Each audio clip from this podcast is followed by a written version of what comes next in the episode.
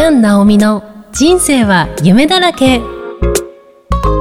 この番組は日常に散らばっている夢のかけらを結んでいくラジオです。こんにちは。キャン・ナオミこと杉山直美です。こんにちは、いきみえです。キャンさん今回もよろしくお願いいよろしくお願いしますそして今回もルッツーさんにお越しいただいていますよろしくお願いします。よろしくお願いいたします。あの、前回の感想に、お母さんが導いてくれたのかなっていう感想がありましたけれど、ええええお二人のご両親からの影響って、やっぱり大きいものありましたか？そうですね。やっぱり、お互いの両親からもらった影響、エッセンス、すごくあると思います。うんうん。で、実はあの、ルッツのお父さんも末期がんで亡くなられたんですけれども、はい。あの、自分の母、そしてルッツのお父さんの最後の時を見れたことが今にもつながってるなって改めて思います。うん。その最後の時見れたことで、やっぱりいろんなエッセンスをもらったなと思ってるんですけれども、はい。そうですね。私の母の場合なんですけれども、最後に私またカツを入れられたんですよ。普段あの、小さい頃からよく怒られてたんですけど、はい。まあね、小さい頃の方がすごく悩むタイプだったので、ままたあんたは悩んでみたいな感じで、うん。よく怒られてたんですけども、それは自分の芯をしっかり持ってねっていう感じで、母親からの愛だと思ったんですけど、はい。やっぱりその病気になった時に、うーん、あの弱さっていうか、うわもうどうしようっていうのがぐわーって出ちゃうと思うんですけど、もう最初に、その、まあ、癌ですっていうことと、余命宣告を、まず家族にされたんですけれども、はい本当に具合が悪くなって病院が行った時に。うんで、私はもう母がそのいる病室に戻ることもできないぐらい泣き崩れちゃったんですね。でも歩くこともできなくって、はい。で、やっとの思いで、あの、まあ、病室に入って、みんなでまた話を聞きましょうって時に、母はもう、その私の状態で感じ取ったのか、生き様を見せるからってこう言われて、そう。えーちょっと思い出すとあれなんですけど、はそうなんか、それがすごい、あの、最後の勝つっていうか、い。うんなんかもうその瞬間に、なんか 自分の最後の時ってまだ想像もできないですけれども、なんか、とんでもない親のもとに生まれてきたなって思ったんですよね。で、その時にその場にいるみんな、あの先生とか看護師さんもちょっと圧倒されちゃって、はなんかこう、なんていうんですかね、シーンっていう、っていうか、シーンというよりも、なんか、自分の人生の最後を感じても、生き様見せるからっていうのは、なんか、今生きてる人にこうぐさぐさこう刺さったというか、でそれをすごく覚えてるんですけど、でその後も私はもうちょっと呆然としちゃって、あの言葉が出なかったんですけど、はい。廊下で全部の話を聞き終わった後に看護師さんに、いや、すごい方ねって声かけられて、長く勤めてるんだけど、あんな風にみんなの前ですごいね、ことを言われてるのに、生き様見せるよって言えるなんて、あなたのお母さんかっこいいよってこう、言葉をね、もらったんですけど、うーん。でももう、悲しくて、正直な気持ち、いやもう私はあんな風に生きれませんって、看護師さんに、あの、言ったんですけど、今はねってそうかもしれないって。でも、あんな風に、こう、自分の生き様を見せるっていうようなことを言える人の子供なんだから、これからいくらでも目指せるでしょっていう風に言ってくれたのがすごい今も残ってるんですが、その看護師さんにもすごく感謝で、はい。でそこからもねえ、でもやっぱり悲しくて泣き晴らして泣き晴らして、やっと、あのそこからやっと気持ちを強く持ちたいなっていうふうにね、思えましたね。うん。で、ルッツがその母と会ったのは、前の放送でもありましたけど、もう実質1時間ないくらい だったと思うんですけど、短いですね。ね。え実際だって本当数分、10分、そうだよね。10分歩かないかぐうらいん。ええだと思うんですけど、うん、その、ね、お付き合いすることになって、たまたま次の日が休みで挨拶しに来てくれて、で今日はちょっと体調がいいみたいだからっていうので、会えたんですけど、うんうん。ねえ。で、ね、私が知らなかった握手してたりとかして、うん で、母とはね、なんかそういう、その、なんかルッツは、なんか、芯の強さが似てるっていうか、ああ、そうなんですうね。ーん。なんかよくあの、娘は父親に似た人と結婚するって聞くじゃないですか。うんうん言われますよね。でも私はなんか母親に似た人と結婚したかなって、え ね、思ってて、私自身は父親に似てるかなって思うんですけど。うん。で、ルッツのお父さんお母さんは私の母親とは会うことはなかったんですけれども、はい。母の話や亡くなった後も残された父のこと気にかけてくれて、本当によくしてくれてますね。う。うんん。そうなんですねね。そうなんです。で、母が亡くなった翌年、私の妹が出産してるんですけれども、あはい。そう、母親は本当あの孫ができたら、あなたたちに孫ができたらもう遊ぶの楽しみってずっと言ってて、あ、やっぱり母親からの血もついてるね。遊ぶの楽しみって言って。あ そこですね。そう。で言ってたんですけど、まあ亡くなってしまったので、私の方の親戚も手伝いに来てもらったんですけど、はい。私が方の親戚は東北なので、東京にいるルッツのお父さんお母さんが、あの何かあると本当すぐ飛んできてくれて、特にお母さんは保母さんだったので、あの、沐浴だとかう、ん赤ちゃんのお風呂はに入れますよね。ない。んか、そうですね。私も妹も初めてのことなので、どうしたらいしいかようっていう。うん。で、赤ちゃんのこと本当によく聞いてましたね。うん。で、お母さん、あの、私のね、妹のことも、こう家族のことも丸ごと気にかけてくれてて、本当いつもね、嬉しいですね。うんうんで今も妹の子供たちの話聞いてくれたりとか地方にいるんですけど、はい。子供たちも覚えてて、ルルッツのお母さんのことね、あだ名でね、まるまるちゃんって、へー、い やそうなのでちゃんと覚えてくれてるみたいで。そう、あお話ししてるんです。あ、そうなんだ。仲良し。ねえ。そしてね、あの、ルッツのお父さんが、結婚するときに、結婚するっていうことは、ナオミちゃんのお父さんも大事にすることだよって、それを忘れるなっていうふうに、ルッツに言ってくれてて、あね、本当に感動しました。ううんで、お父さんは本当お話が好きで、はい。実家に行くたび、いろんなお話してくれて、はいまあよくしゃべり、なんか、キャンさんになんかお話しするのがもう大好きだったみたいで。えうんまあなんか、多分なんかうまく聞いてくれてるんだと思うんですよね。ー。へーだから余計楽しくて喋っちゃうみたいな。そう、なんか本当にいろんなお話聞けて、お母さんとのね、出会いだったり、おー。お父さんが、あの、お仕事での話、お父さんも教育の現場にいた方なので、はい。学生さんたちとのやりとりだったりとか、うんなんか本当に楽しい思い出がいっぱいあるんですけど、お父さんはあの、なんかこう人の、なんだろうな、こう俯瞰してすごい見られてるところがあるので、なんかね、あの、お父さんを前にすると嘘がつけないっていうか、へー。あの、もともと私、そのまんまで生きてるタイプなんですけど、はい。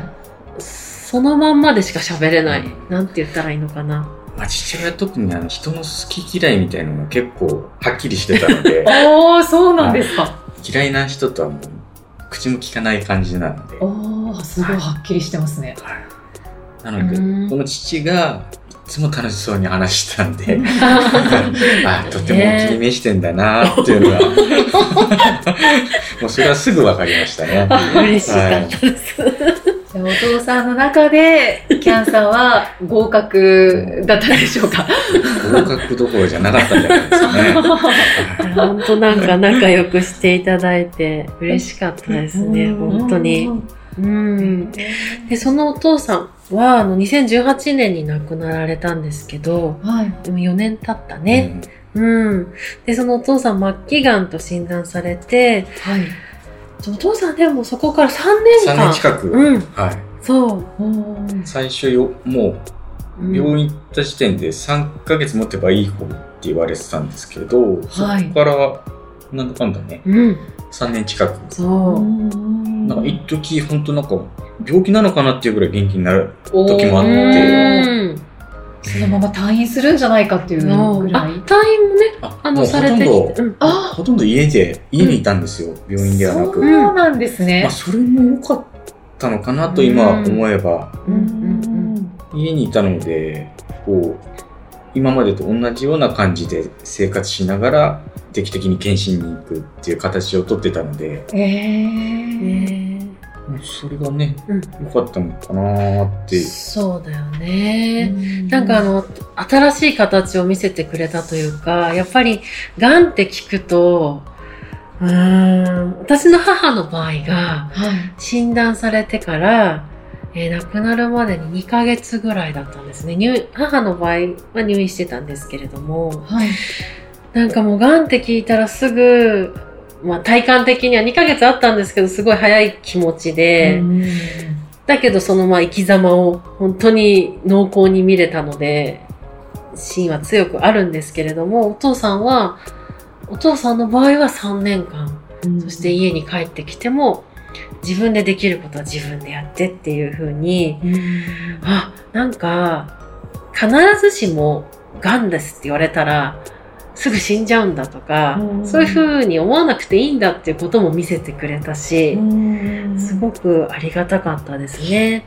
で、私が母を見とってるっていうこともあって、はい。お父さんがいろいろ聞いてくれたんですよ。おお母さんの場合はどうだったとか、今って選択がいろいろあるじゃないですかうん。病院で緩和ケアの病棟に行くとか、えー在宅で過ごすとか、最後の時も選択ができると思うんですけれども、は私の母親は手術もできない状態だったので、それとあと私たちの家族の状況も見て、母は緩和ケア病棟にお世話になるっていうふうに決めたんですね。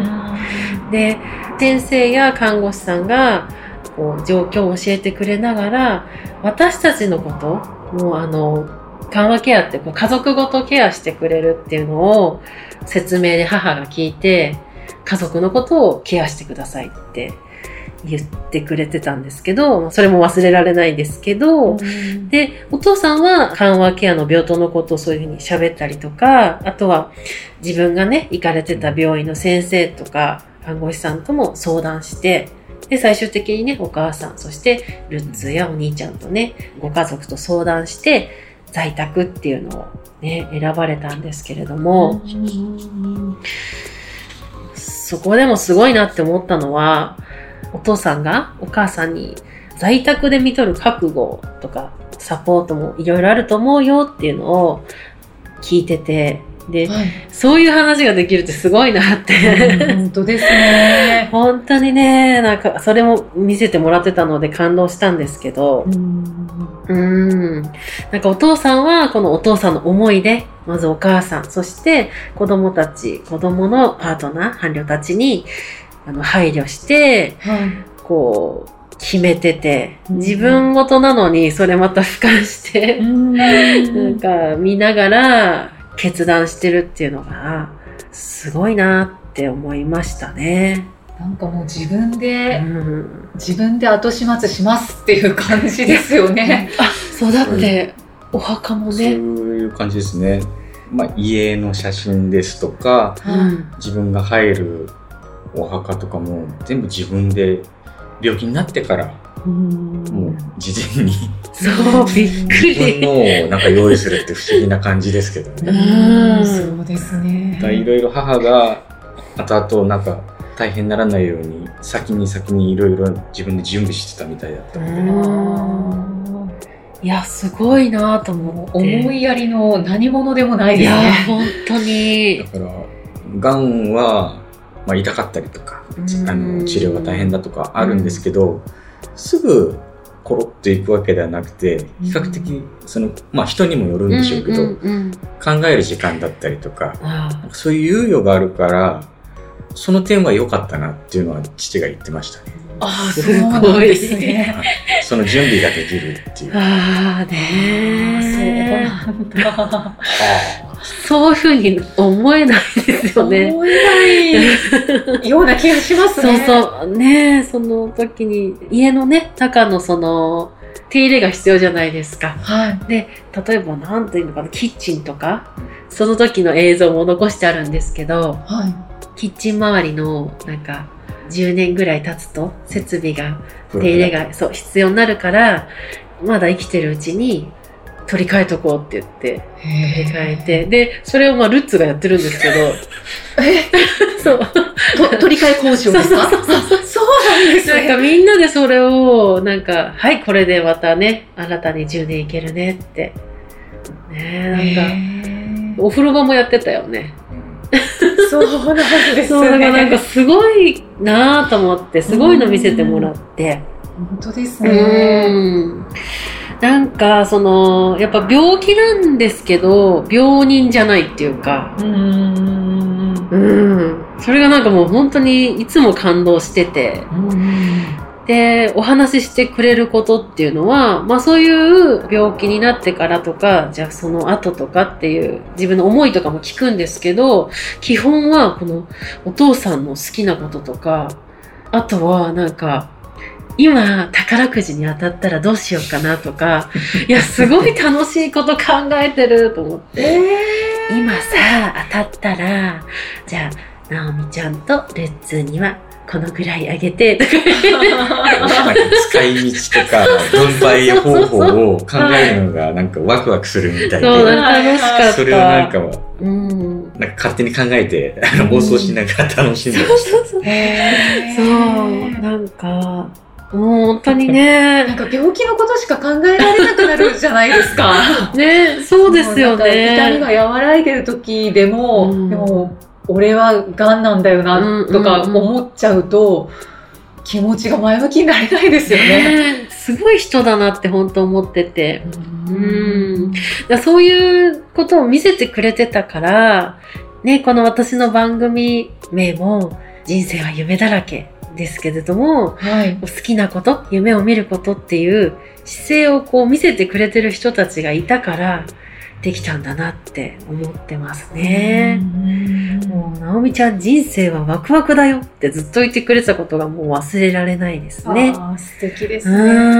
ん。ね父親も結構仕事しながらなんですけど、はい。結構遊んでることが多かった。遊ぶの、遊ぶの大好きだった。ええはいえ。いや何ですか？血は繋がってないけど。遊び遊びにつながる。はい、はい。あだからそこで意気投合しー。て、ですかね。いやお父様いいところにご縁いただいた。ね、キャンさんお気に入りだったんでしょう。本当によくしてもらったんですよ、本当に。うん、ねえそうなんです。で、実はね、そのお父さん、お母さんに許可をいただいて、はいあの、いつもお話ししてくれることが、本当に心にグッときたので、なんかこういうお話をね、あの、残しておきたいと思って、音声をね、許可をいただいて撮らせてもらってたんです。で、実は最後の瞬間も撮らせてもらってて、そうなんですね。で、それを一本の映像にしていて、はい。以前あのご紹介した理学療法士のお友達と、はい。えー映像を作っていただいて、はい。あるんですね、その映像が。うん。で、私学校訪問に行くのが夢なんですけど、その動画も持って行きたくって、おー。はい。で、ただね、その動画っていうのは別に押し付ける内容って一切なくって、はい。ある一人の人生として、ある一つの家族のドキュメントを見てもらって、人生は選択の連続ですってお父さんが言ってたんです。で、あなたは自分の人生どう生きますかっていう問いかけになるような映像になってるんじゃないかなと思ってう、ん。それをね、持ってあの、合わせて学校訪問に行けたらなって思ってますね。うんはい。実現させたいですね。はい。で、うん、そうですね。あの、でその映像をね、映像もあの、最後の前の日、最後旅立たれる前日に、ルッツーが髭剃りしてるんですよ。お父さんお父さんの父がちょうどちょっとひげ伸びてきたから、うんちょっとさっぱりさせてくれっていうことで、あーはい。電気シェーバーですか？はい。うんひげ剃りで、こうブイーンブイーンブイーンと、ひげを剃って、さっぱりして、なんか満足した顔をしてる映像が残ってるんですけど、えうんー。でもあれってお父さんって本当は分かってたのかなと思って、うん。今考えると今考ね、えるとね。自分の身支度をうんしてる、あれだったのかもしれないんですけど、うん。そうそんな気がしますね。本当最後までこう、自分のね、ことをやって、な、すごいなって思いますよね。で、そう、本当に旅立たれる前までやっぱり喋れたんですよ。ああ、そうなんですね。結構ギリギリまで、そう、あの、本当に痛くなったらっていうお薬があって、それをね、入れる前までおしゃべりできたんだよね。その時にも、みんな仲良くねっていうふうにおっしゃってて、ーうん。あの、お母さんのことも助けてあげてねって、あの、サポートしてねっていうのはすごいなと思って、そういうね、姿をこう見せてもらえて、なんか人の人生ってすごいなって思いますようね。んうんはい。で、その最後の瞬間、私はあの、見取りを経験してたので、はいすぐ分かって、あの、はいお母さんにも伝えられて、あ、今お父さん、あの、旅立たれますよって。で、ね、その瞬間もう本当。キャンさんが一番最後に気づいてくれて、う んで、みんなで、ありがとう、ありがとうって言って、あの、見送ることがね、できたんですけど、そうですね。うん、でも、そんな空気を、ね、やっぱり作られたのはお父さんかなって思ってるので、うんいや、ほんとね、なんかあの、人生っていうか、あの、人一人の生き方が映画みたいだし、はい。だからなんか私は気になった人の生き方にすごい関心があって、うんうんで、あの、そのいろんな人からエッセンスをもらってるんだなって感じてますね。うんいやーありがとうございます。すいません。聞く映画でしたね。なんかお父さうんんすごいですね。その、まあ、ギリギリまで喋れるっていうところも本当にすごいなって思うんですけど、うんその最後にみんなにかける言葉っていうのがみんなのことを思ってる言葉そうなんですよね。っていうの、がもううん。本当どこまでももうんう達観されてらっしゃいますね。本当にね自分のあれはもう分かってるからう、ん他の母ですとか、息子とか、あとキャンさんとかのこと、そっちの方に気を向けてくれてるっていうのが、まあすごいなと思いますうね。んそうですねえ。なんか、ね、こう、いただいたエッセンスをね、これからも活かしていきたいなと、自分の中に活かしていきたいなって、すごく思いました。はい。ありがとうございます。ありが私もとうございますもうちょっと涙と鼻水が 出ちゃってます。お二人のご両親のはい。エッセンスのお話していただきました。ありがとうございます。ありがとうございまあす。りがとうございます。はさて、この番組ではメッセージやご感想お待ちしております。エピソードの説明文に記載の URL からお気軽にお寄せください。キャンサーフーツーさん、今回もありがとうございました。ありがとうありがとうございました。また次回お会いしましょう。